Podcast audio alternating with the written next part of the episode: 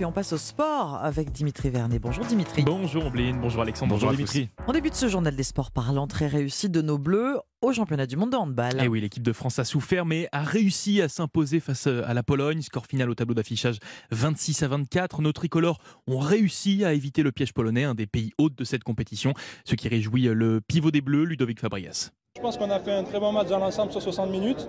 Euh, après, on joue à l'extérieur, on joue en Pologne face à l'équipe de polonaise qui était devant 11 000 personnes. Donc, euh, il ne faut pas croire qu'on va faire la différence euh, dès le début de match et qu'on va mener de plus 10 à la mi-temps.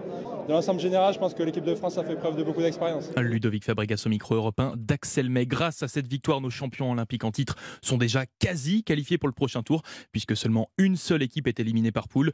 Pour assurer la qualification, l'équipe de France devra l'emporter samedi face à l'Arabie Saoudite une nation peu connue en handball. Une rencontre euh, que vous pourrez suivre bien sûr sur Europe, radio officielle du championnat du monde de handball. Football maintenant, lui est champion euh, du monde et il a fait son grand retour hier. Et eh oui, Lionel Messi a retrouvé le Parc des Princes hier soir pour la 18e journée de Ligue 1 où le PSG affrontait Angers. Un match remporté par les Rouges et Bleus 2-0, bien aidé par son champion du monde argentin, auteur d'un but, ce qui valait bien une belle ovation des supporters parisiens. Félicitations venues également du banc de touche, son entraîneur Christophe Galtier, impressionné du niveau de jeu de la Poulga. Il paraît apaisé, léger, très en forme sur un plan euh, physique. L'équipe euh, sans Léo et avec Léo, évidemment, ça donne un autre visage. C'était important pour l'équipe de retrouver Léo et le fait qu'il ait pu jouer tout le match, c'est encore mieux. Le PSG avec cette victoire prend largement la tête de la Ligue 1, surtout que dans le même temps, son dauphin Lens a été euh, tenu en échec par les Strasbourgeois de partout. De leur côté, les Marseillais troisième se sont imposés 2-0 sur la pelouse de 3. Les Olympiens qui ont pu observer les premiers pas de leur toute nouvelle recrue, le défenseur ukrainien Ruslan Malinovski, qui s'est exprimé en exclusivité pour Europe 1 sur ses premières minutes sous le maillot marseillais.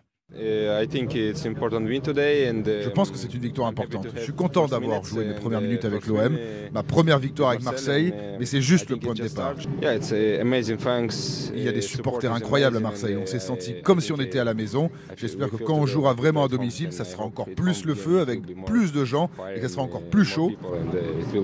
Ruslan Malinowski au micro européen de Jean-François Pérez. Dans les autres rencontres, les Lyonnais ont tâtonné face à Nantes 0 à 0. Les Niçois ont balayé Montpellier 6 buts à 1. Enfin, Rennes a été battu dans les dernières secondes par Clermont, score final 2 buts à 1.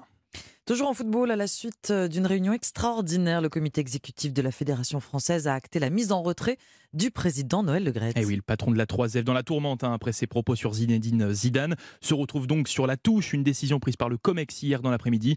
Une mise en retrait jusqu'à la publication des résultats de l'audit diligenté par le ministère des Sports, censé faire la lumière hein, sur les accusations de harcèlement et sur le les dysfonctionnements au sein de la, de la Fédé.